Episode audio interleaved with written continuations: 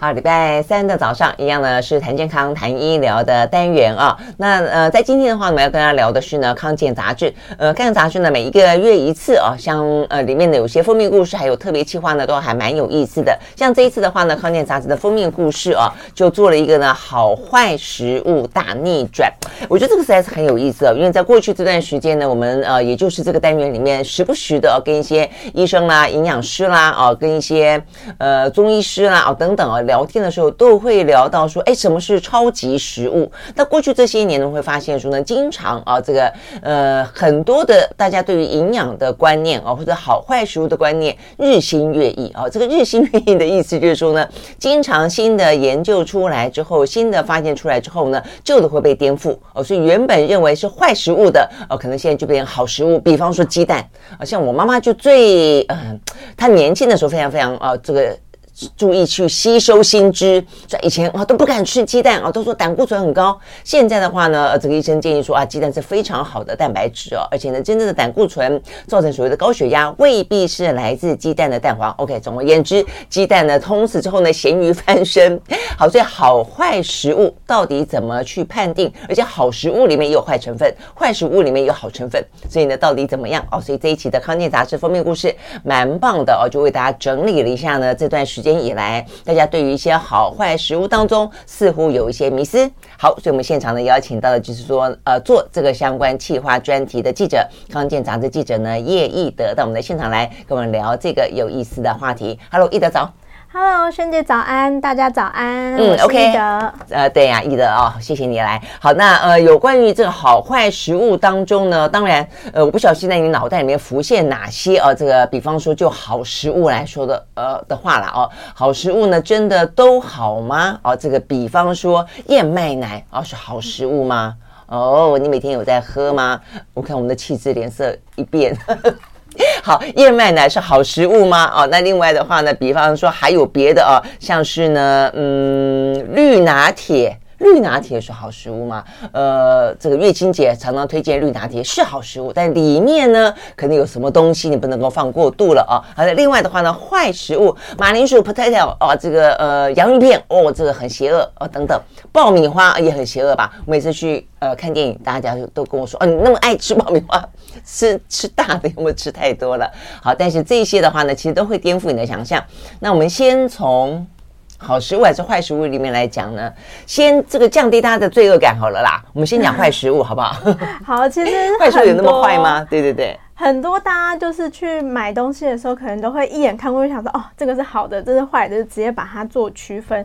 但是没有啊，有些人就直接奔往坏的地方，零嘴受不了诱惑，但吃的时候呢，心里面就有很多罪恶感。那吃完之后呢，就会不断的赎罪，有没有？这大部分的心里都这个样子。所以其实我们这次挑了很多，就是大家会觉得说，哎。嗯，吃这个不太好吧，或吃这个会有罪恶感的食物，来特别来讲说，哎，其实它没有你想象中的这么糟哦。对，嗯，对，为什么？所以我觉得我们可以来一个一个讲，哎，比方说，真的，呃，马马铃薯，马铃薯它是做成呃这个零嘴，我觉得它应用最广泛的，又有呃洋芋片。又有呢，这个素食店里面的薯条啊，又是刚刚炸出来的时候，那现在又开始有冬天了啊，你就觉得哇，这个吃起来啊，这个真是太幸福了，对，太幸福了。但是诱惑感真的很重。对，那为什么呃这个马铃薯会是好食物？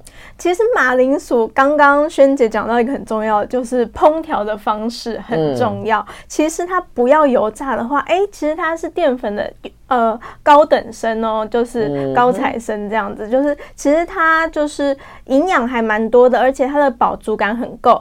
同样就是同样热量上面，你吃马铃薯会比吃白饭可以吃的更多，更有饱足感，而且它有膳食纤维啊，然后也有维生素 C 等等。应该是吃的更少，然后更有饱足感吧？就是你可能吃的分量不用那么多，就有饱足感？应该说，相同热量之下，你马铃薯可以吃的比较多，但是。白饭可能只能吃半半碗，马铃薯可以吃到一颗这样。OK OK OK，就是它的热量其实没那么高，只要你烹调方式对比白饭还要还要热量少，热量低哦，这样子没错。所以呢，其实烹调方式真的很重要啊。那如果大家真的喜欢那种比较酥脆的口感，或许可以考虑用一些气炸锅的方式，就是让那个油脂量减少，其实就是也还是 OK 可以接受的，嗯、有口感，然后呢又没有那么罪恶这样子。OK，我看你们建议是说用烤的也可以，对不对？哦，对，烤的炸嘛，那气炸锅也是另外一种炸，只是油少一点，嗯、那烤的也可以。烤的其实是最好的做法，就是把它那个，而且这样子其实也会有一些口感在。哎，那你从这个角度去延伸的话，那所以烤番薯也是一样吗？烤番薯，其实烤番薯也都是不错的，嗯，是不是？对对对，但是就是番薯，大家比较不会觉得它不好。比较不会觉得它坏，但是马铃薯可能是因为跟那种薯条啊、洋芋片的连接太深了。对对对，我觉得应该是因为我们烤番薯，我们我们在讲烤番薯就是用烤的了嘛。嗯，没有说讲炸番薯。如果你把番薯拿去炸，也不 OK，应该也不 OK 嘛。好，所以这个呃的讨论话题最主要是烹调方式。没错，关键就是在烹调方式，只要烹调方式选对。其实马铃薯也是非常 OK 的，对，嗯嗯嗯，OK，好，那除了除了马铃薯，哎，然后再来这边讲到一个抗性淀粉，我觉得也蛮有意思的，因为以前潘怀忠也跟我们讲过，其实很多淀粉类的东西放冷了以后，基本上来说是对身体反而。比较好，是好的，对，对不对？嗯，像是不管是番薯啊，或者是马铃薯，都是这样子，就是放冷吃，其实它会有抗性淀粉，让你的 GI 值比较不会浮动的这么快，嗯、然后也比较不容易变胖。所以像我自己吃烤番薯的时候，其实都是放冷了再吃。哎，可是放放冷以后一样好吃吗？对啊，对啊，还是很好吃。哦，对对对对，番薯我是觉得怎么样都好吃了，蒸的也好吃，对不对？嗯，嗯，但是它就没有那种烤了出出来。刚刚那种热腾腾的哦，对，很香的感觉了嘛，对不对？对，就看要取决要什么什么面相。嗯，OK 啊，但是放冷了是好吃的哦，就像是我们也聊过，你在饭啊煮完饭之后放那边放冷了以后吃，你说像是日本，日本做的寿司，对，基本上都是冷的啊，是不是啊？那除了他们的寿司是冷的，如果说大大家去日本吃他们的便当。哦，也很多饭也是冷的，嗯、对。但是这个呢，其实我不晓得他们当初是不是呃有这样的意识到了，未必。我觉得那可能一个生活形态的关系，在没有烤箱或者微波炉状态底下，呃，应运而生。但总之，其实冷饭事实上、呃、还不错，对，是还不错的。对，嗯，好。所以呢，这边就讲到呃，属于因为像马铃薯是属于食物类啦，就是我们一般所谓的主食类嘛。对。这概念应该是比较相通的，因为它都是呃算是比较主要提供我们身体淀粉的这一类。OK，好，所以呢讲到提供呃身体的呃淀粉主要的呃这个主食类的话，还有一个在呃你们介绍里面，我觉得也是非常的诱人，而且也可以降低大家的罪恶感。那从此之后你可以多吃，那就是呢披萨。哦，好，所以披萨的话呢，其实呃你可能应该怎么讲？就你的呃披萨饼不要放的不要那么厚，嗯、不要加什么 double cheese 哦，啊、真的 double cheese 热量整个就也 double 上去了，真的真的真的，所以呃这就跟你的呃吃怎么个呃就是不要去过多的点缀啊，现在很多是属于哎可以加这个啊可以加那个呃可以用厚的 OK 什么呃叫什么芝心披萨什么之类的，哦、对，对不对？哈？好，我们休息回到现场。I like 103, I like radio 好，回到蓝轩时间，继续和现场邀请到了康健杂志的记者啊，这个叶奕德来聊天。我们谈的是康健杂志呢这一期的封面故事，讲到的是好坏食物大翻转啊。我们刚刚讲到这些食物，你平常都有在吃吗？呃，马铃薯啦，哦，那当然还有还有很多的变形啊，这个薯条啦，呃，洋芋片啦，爆米花啦，披萨啦，巧克力啦，呃，这个呃花生酱哦，这花生酱听起来也很邪恶的。感觉哈，还有味精，好，但是呢，其实跟你想象的未必一样哦。OK，好，我们刚刚聊到了，呃，有关于这个呃马铃薯，那这个接下来要讲的是披萨。对，披萨其实呢，披萨其实最主要关键是饼皮的挑选，刚刚萱姐有讲到，然后还有配料，上面的配料很重要。如果像是放一些加工食品啊，或者是培根、火腿这类，哇，那就有点 NG 了。Okay. 但是呢，如果是放哎鸡肉。或者是海鲜，其实它都是优质的蛋白质，嗯、其实是很 OK 的选择。嗯、那像是最经典的就是番茄配上 mozzarella cheese，其实 Mozzarella cheese 呢是比较脂肪量比较低的 cheese，没错，比较清爽。对，这样搭配起来其实也是很 OK 的。其实披萨你就可以把它当成饼皮，就当成一个盘子，你上面放一些好的料，它自然整个营养均衡，然后健康的比例也很高。这样子就是你只要好好挑选上面的料，其实就是披萨也是很 OK 的选择。对对对，我就从这个角度去讲，它不只是很 OK，而且是营养均衡。因为你一般吃面食，你就只有吃到面啊。比方说我们常讲说，哎，这个呃披萨是意大利式的葱油饼，但是问题是我们的葱油饼上面没有放那么多料。如果说你放的是一些呢很均衡的料，比方说刚才易德说的，呃，放 cheese，然后放点呃蔬菜，放点番茄，放点罗勒叶，哦，那个就是健康满分。对不对？对，嗯，所以你就是吸取了各式各样的呃这个养养分营养素在里面了。嗯，嗯，OK，好，所以披萨其实还不错哦。那再来的话呢，另外一个也比较像主食，玉米。玉米基本上是中南美洲的主食啊，只是说在在台湾比较少把玉米当来拿来当主食啦哦。那呃，尤其当它变形成一个零食的时候，爆米花啊，那真的是。哎，我真的一直觉得说爆米花，嗯，坦白讲蛮邪恶的。只是说，我就允许自己呢去看电影的，哎，看电影的时候，就好像看电影多久看一次？一个月看一次，一个月看两次，那就还好嘛，啊。哎，但是你你里面这样子一讲。哎，原来爆米花还不错哎，为什么？其实爆米花还不错，但是电影院的爆米花可能真的就比较稍微邪恶一点，因为它有比较重的调味，哦、不管是甜的还是咸的，其实它调味都太重了。嗯、但是如果你比如说自己在家自己爆的话，原味的爆米花其实很不错，而且有那个口感，然后它会有一点那种呃，它玉米原原本的一些香味，嗯，然后呢还有它的营养素啊、膳食纤维，其实都还保存在里面，所以其实原味的。爆米花还不错，如果你在家自己看电影的话，其实可以爆一些来吃。哎，我以前我以前有去这个便利商店买过爆米花，回家自己爆。对，但我有点忘记，它里面是不是也帮我们调味过了？对，有些有调味，但至少会加奶油之类的。嗯，对对对对。那所以在家怎么做原味爆米花？原味爆米花其实就是你只要有那个一个大的锅子嘛，然后加一点橄榄油啊，嗯、然后呢。就玉米放下去，然后锅盖盖起来，让它爆。爆完之后，如果真的觉得……等一下，等一下，你说自己去买玉米，可 以可以，干燥的玉米。对对对对对对。外面有在这样卖吗？有有有，就自己在家就可以做原味爆米花，呃，不会那么罪恶，然后又有膳食纤维。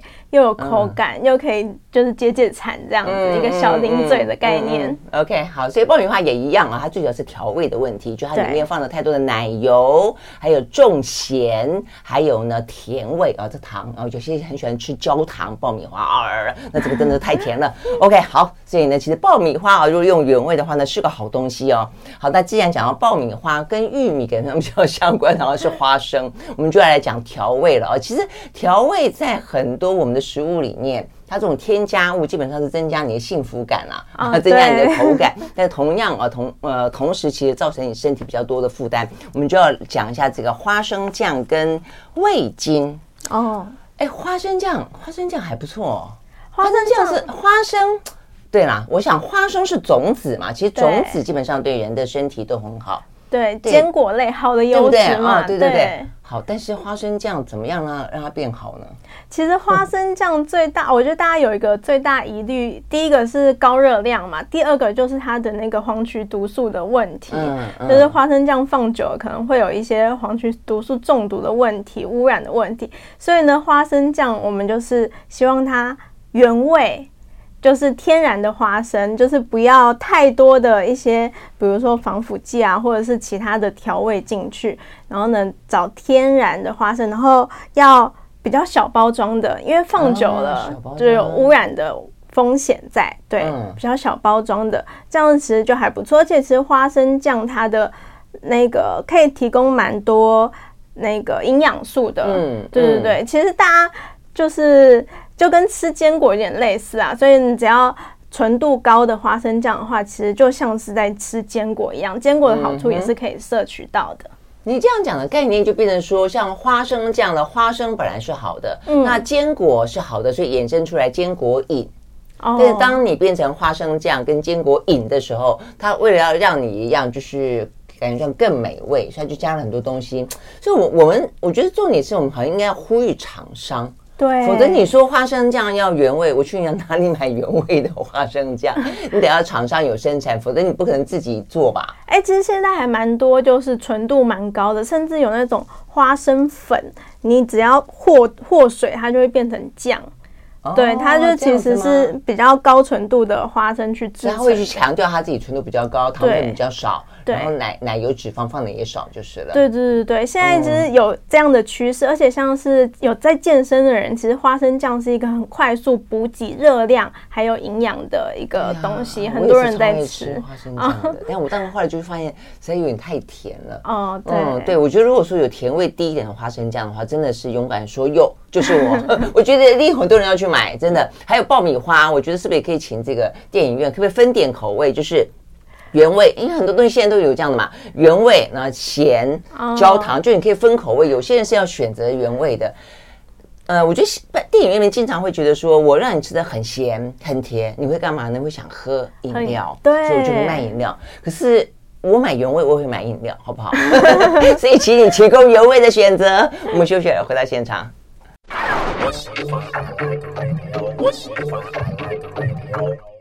好，回到人生时间，继续和现场邀请到了康健杂志的记者叶一德来聊封面故事啊。这边讲到的是好坏食物大翻转。我想呢，这个听众朋友慢慢慢慢可以听得出来，我的好跟坏之间啊，这个其实基本上我觉得。嗯，除非你去找到有毒的 这个大自然的啊，这个植物啊啊什么东西，否则的话，其实多半来说它都有各自的营养素，只是营养素的含量多跟少，跟适合你还是不适合你啊，是不是你现在正需要的呃需求？那重点在于说呢，当人类啊这个去取决于大自然当中的这些呃食物供我们来吃之后，我们做了一些非常多的添加这样的行为，那这些添加的话呢，让你吃的时候呢，有这个真的是幸福感，觉得美味，会因此而经常购买。但是呢，其实殊不知啊，这个里头呢，其实造成人类啊这个健康最大的凶手，其实是这些添加物哦，未必是本身的这些东西。所以我们刚才在讲的时候，就特别提到了，几乎你可以去拆解出来，多半都是添加物或者烹调方式，呃，并没有这个把这个食物好好的对待啦哦。所以我们刚刚既然讲到了饮料啊，这个去电影院呃吃爆米花 卖卖你啊这个这么咸。这么甜，目的也是要让你多喝一点饮料啊。好，那些饮料真的好吗？当然，饮料很多也不好。呃，现在已经有这个观念了，会给你很多所谓好的饮料。所以，我们今天是要讲所谓好的饮料，其实也未必那么好。对，没错。其实像是我们这次提到很多都是哎，大家养生的热门品项，嗯，像是什么坚果饮啊、燕麦奶，还有甚至绿拿铁，大家就会想哦，养生不就是要喝这些吗？结果，嗯，其实挑错或是做错的话，其实也是很 NG 的选项。嗯、对对对，嗯、像是刚刚有提到这个坚果饮的部分啊，坚果饮它的问题出在哪里？就是呢，它原本坚果是好东西，但是它做成饮料之后。就不好喝了。那厂商为了要让它变好喝，就会加一些什么淀粉，增加它的呃口感粘稠度，然后呢调味，比如说加点糖，让它喝起来更美味，然后也会让。就是民众比较买单这样子，但是呢，你这样子它的坚果的比例就越降越低，越降越低，那其实就喝不到你当初想要喝坚果饮、想要获取这个坚果的营养素的这个目的了。嗯哼嗯哼，所以意思就是你单纯吃坚果的时候。你吃到很多好的油脂，但你去喝这个呃坚果饮的时候，实际上你喝了很多淀粉，淀淀粉哈，淀粉是糊精，是不是？糊精是淀粉，对，让它变得有点浓稠状。对对对，就是它会加很多就是淀粉类的，让它增加一些稠感，然后这个口感嘛，对不对？对，嗯，然后加喝进很多糖，嗯，呃，所以原本想要的东西未必多哦，但是你却喝进很多别的东西。对，可能是大家比较会忽略这一点，就大家会觉得哦，坚果饮可能就是好。的油脂比较多，但是可能里面反而是淀粉比较多，变成淀粉饮了。嗯，真的，但他不会告诉你是淀粉饮啊，对，对不对？所以这是最大的问题。好，那另外那个燕燕麦奶呢，也是最近非常的流行，而且燕麦本来就是说很好嘛，好就是说可以清血管啦，什么有很很多的膳食纤维啦。那所以为什么不好呢？如果燕麦加奶，然后不要喝不要喝太甜的。哎，其实燕麦奶它里面没有牛奶的成分哦。嗯，燕麦奶是燕麦加水，它只是呃口感和喝起来有点像牛奶的感觉，所以呢它是叫做燕麦奶，但是里面完完全全就是淀粉。对，然后我一直看着这个报道啊，燕麦没有牛奶，燕麦是什么东东？也没有豆奶啊，总总而言之就没有奶。对，就是呢，大家都会觉得，哎，里面有奶，然后呢，就会不小心喝太多。但是呢，其实燕麦奶是不可以喝多的。你就想象它是一整杯的淀粉，如果你全部喝下去，嗯、一整杯的淀粉就是因为燕麦是淀粉。对，燕麦是淀粉，它不算是好的淀粉吗？是好的淀粉，但是还是要适量。哦，对，主要是这个分量的问题。你一下子喝下去，喝太多的话，其实你淀粉量很容易超标。OK，所以这边讲的就是说，其实我们经常吃一些东西，因为它伪装过了啊、哦，所以你不知道它是淀粉，或者它没有被你没有被提醒，所以呢，你一样的，如果照你的三餐吃，喝完燕麦奶一样吃一碗饭，或者喝完燕麦奶一样吃一碗面，这个时候你呃今天所摄取的淀粉量可能就会超过，对不对？我记得像另外也是啊，就是容易让大家忘记它是淀粉的，嗯，其实薯条也是嘛，嗯，红豆也是啊，比方我们说啊，天气冷了要喝个红豆汤，红豆也是淀粉。哦，所以呢，当你吃了呃这个红豆汤之后，你可能要少吃半碗饭，哦，类似这个意思嘛？对对对，对对，就是要从当天的食物里面做代换，不然像是有些人会拿燕麦奶配，比如说三明治，哇，那这样子就淀粉加淀粉，对，就会很可怕了。哦，这样的会，所以有有总量管制的观念嘛，嗯，就是你今天一样可以吃这些东西，那当然我们还是讲了这个有关于这个呃。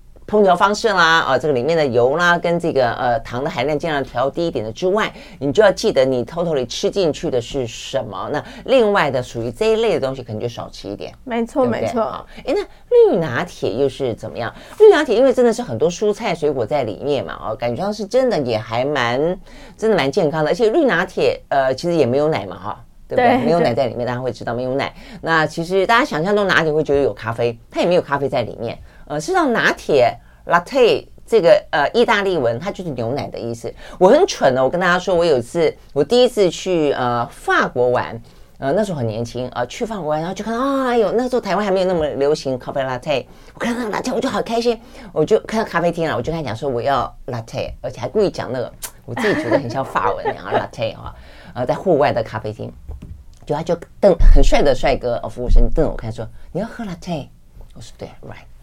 Latte，OK，okay，好，然后他就去了，过来一下他就拿带了一杯牛奶给我。为什么？为什么我点 Latte 还给我一杯牛奶呢？哦，所以 Latte 是牛奶，Coffee Latte 才是咖啡牛奶，才是拿铁。所以如果你真的要去欧洲的话呢，请你不要忘，就不要只点 Latte。OK，好，所以。拿铁是奶的概念了哦，嗯、但是他就把它做了绿拿铁的概念，就有点像是营养成分可以替代替代牛奶。对对，而且其实绿拿铁其实真的是好东西啦，嗯、只是说大家因为绿拿铁就是主要的成分是水果和蔬菜嘛，大家就是为了要压那个菜味，你知道吗？嗯、因为菜味可能有时候太重了，会、嗯、想要让它变好喝一点，所以呢就会哎水果加的比较多，不知不觉加越来越多这样子。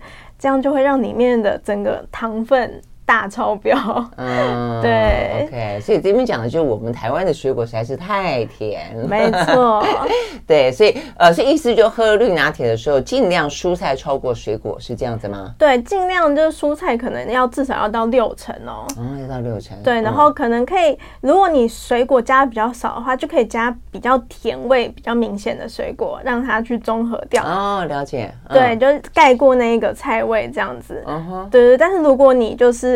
蔬菜没有加那么多的话，那真的要小心，而且血糖波动可能也会比较明显一点。因为喝的容易吸收，对，没错，对不对？呃，这点也是一样。如果常听我们的节目，会知道这件事情。好，那除了这个呃蔬菜跟水果的比重，让蔬菜可能六成，水果四成之外，呃，蔬菜有特别建议什么样的蔬菜吗？蔬菜其实就是。各类蔬菜都来一点，尤其是深绿色蔬菜，可能大家会比较少放，但是其实就是最好是。各类蔬菜，然后尤其是深绿色的蔬菜，可以多放一点，这样。嗯哼，嗯哼，哎，有人在放，有没有更多的？比方紫色蔬菜啦，就是我弟说，我们一般不会说一日五蔬果的时候，会希望多多吃各种颜色的蔬菜吗？哦、对，其实彩虹蔬果对啊，都可以放进去，都可以放嘛。对，而且其实可以趁这个时候放一些，哎，你平常比较不敢吃或是不会吃的蔬菜放进去，嗯、然后。加一些水果的味道，就让它整个融在一起，你喝起来其实比较不会有抗拒感。啊，你这样讲，我想起来了，那月欣姐一开始就把苦瓜放进去，哦、然后就让孩子突然之间默默的也就不知不觉的 吃了他们讨厌的苦瓜了。对，没错。嗯，OK，好，我们休息，回到现场。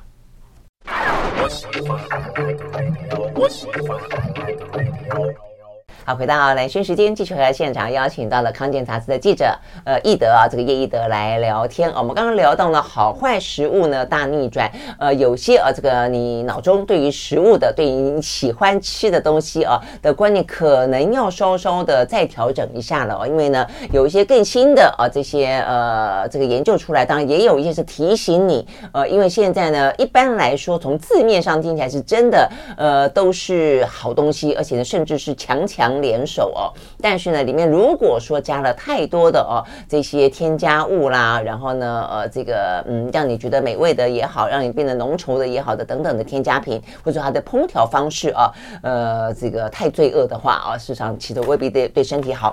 那呃，另外的话呢，其实很多吃素的朋友也会有很多的观念，或者一般现在也很流行吃环保蔬食。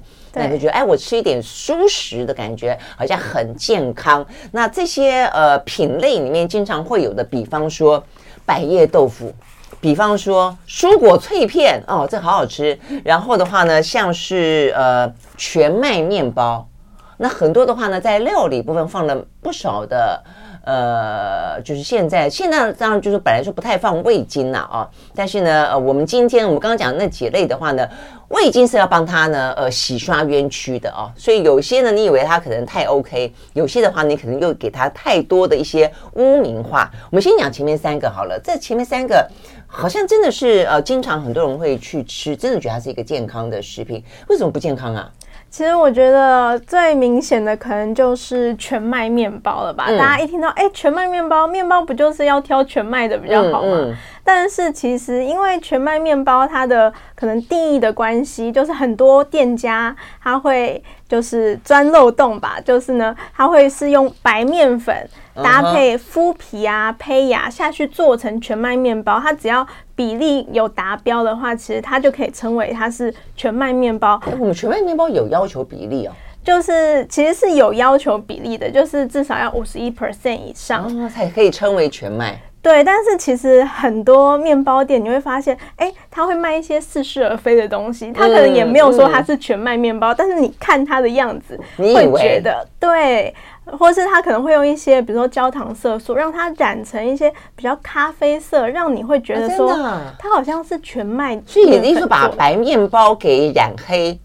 对，有些是 染成棕色，是染色，然后有些是它是不是真的用全麦面粉去做？它是加一些麸皮啊、胚芽下去，达到那个比例，它其实就可以称为全麦面包。OK，那这样的意思就是说，全麦面包比较。成本比较高是这个意思吗？对，就是如果你要真材实料的话，成本比较高，而、oh, okay. 而且大家可能会因为口感可能会加更多的就是其他的添加物，让它变得比较好吃。因为其实真的全麦面包是非常硬的，嗯嗯，很扎实，对对，不好入口。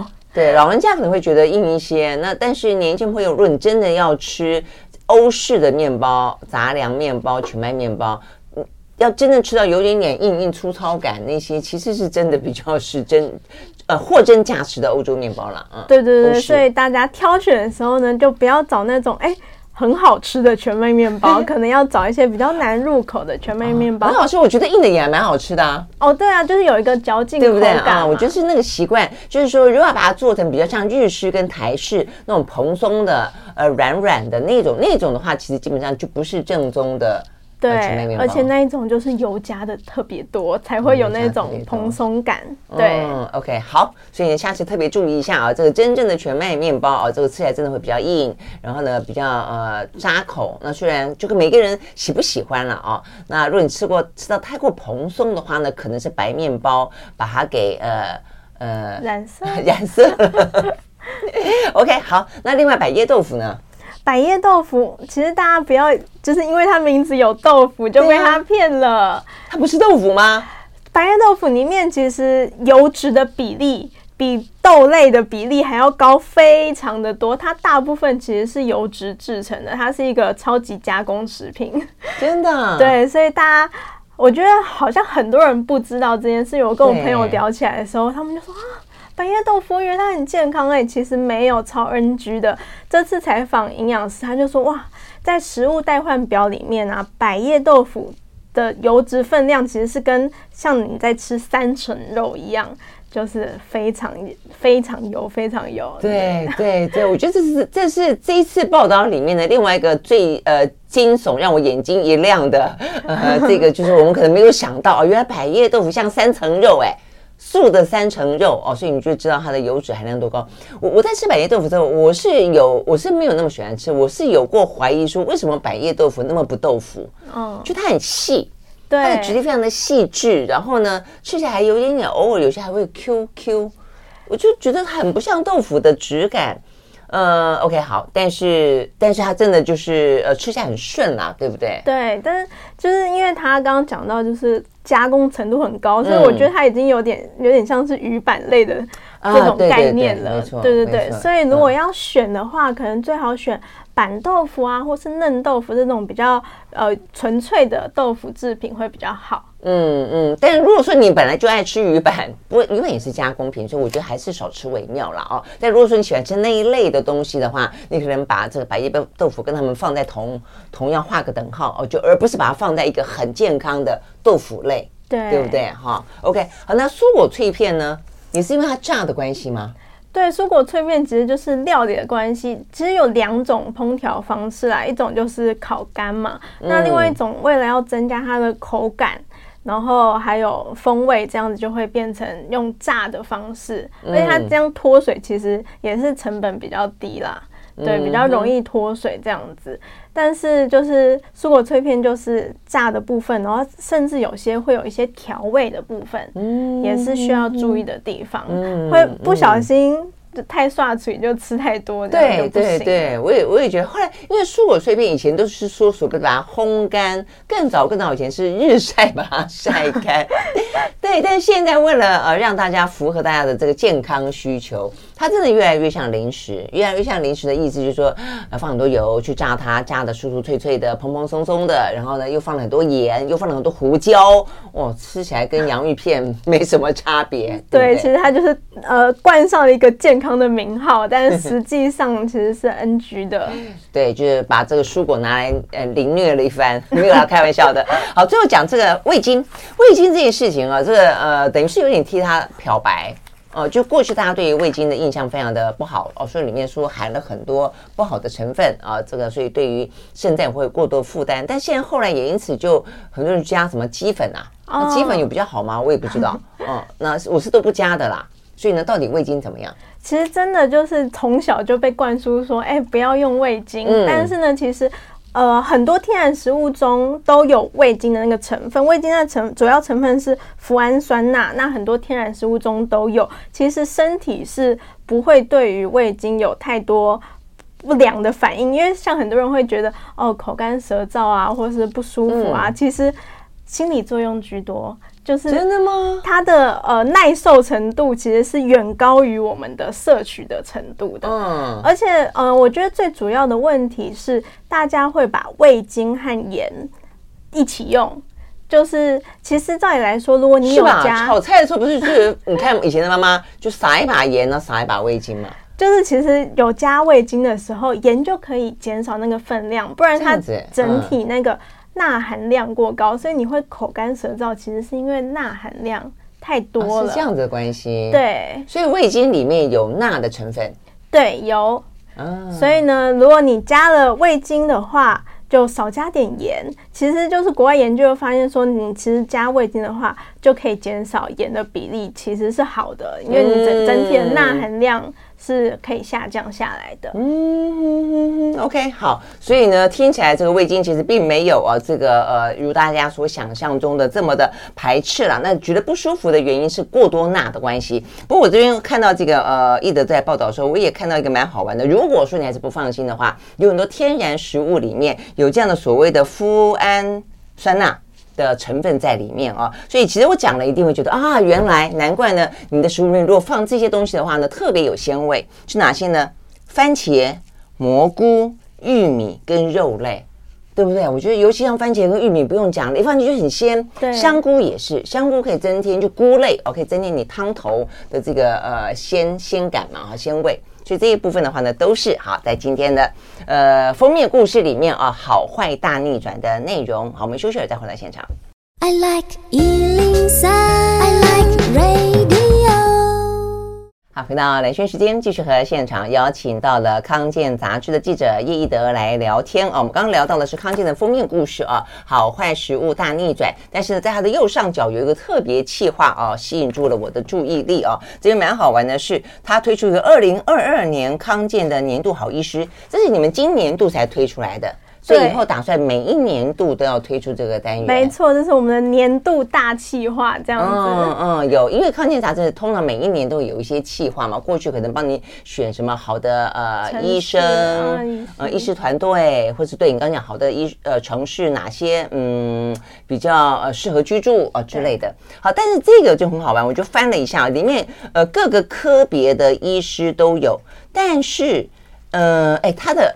呃，标准是什么？推选的标准是什么？大家一定很好奇。我们其实是根据都是大致上三个月关键原则去做推选，像是医德医术啊，或是他的国际声誉，或是他有没有就是与时俱进，越来越就是增进自己这样子。而且我们是由就是各科的医学会推举，就是请他们自己推选代表，不是我们自己选的。嗯，对，所以我们联络了呃三十几个医学会，然后请他们哎，就是推出他们推荐的医生代表来，就是告诉分享给民众说，哎，其实这些医生他们其实都有符合这个。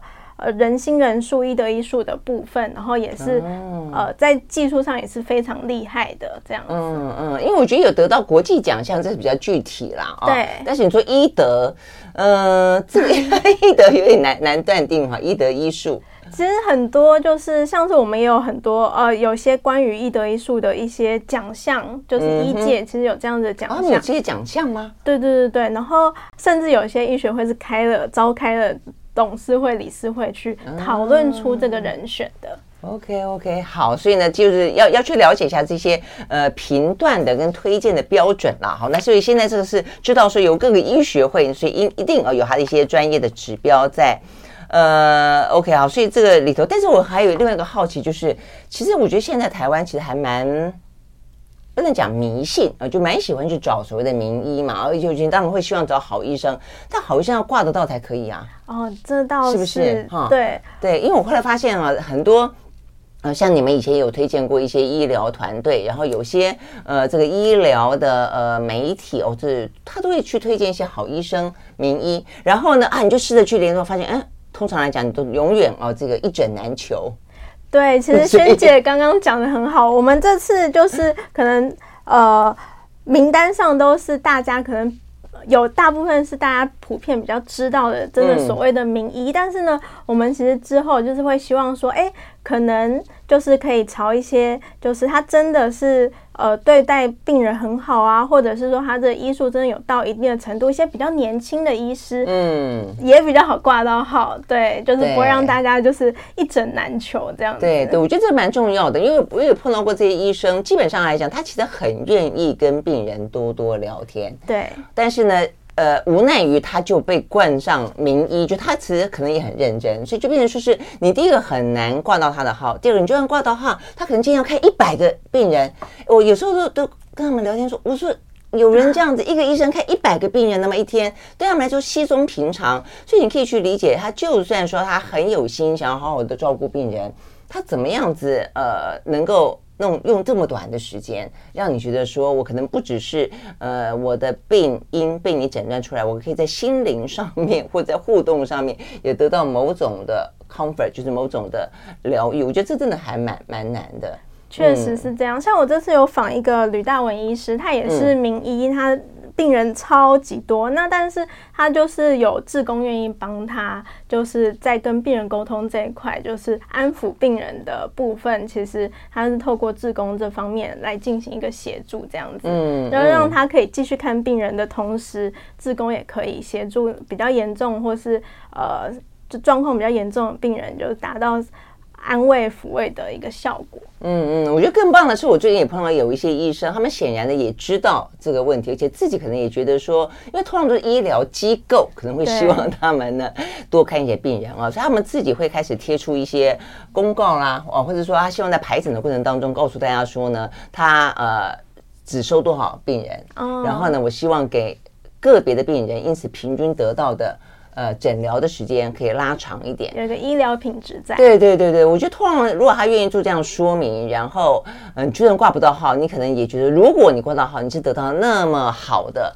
呃，真心的对待的话，我觉得这也是一个，如果医界可以有一些共同的 这样子的一些呃想法跟实质上的作为哦，甚至发起一个运动出来的话，我觉得会让啊、哦、这个大家觉得这个所谓的名医或好医生更加的亲近啊，对不对？没错、嗯。OK，好，非常谢谢这个叶医德到我们的现场来跟我们来聊今天的科呃康健杂志，谢谢。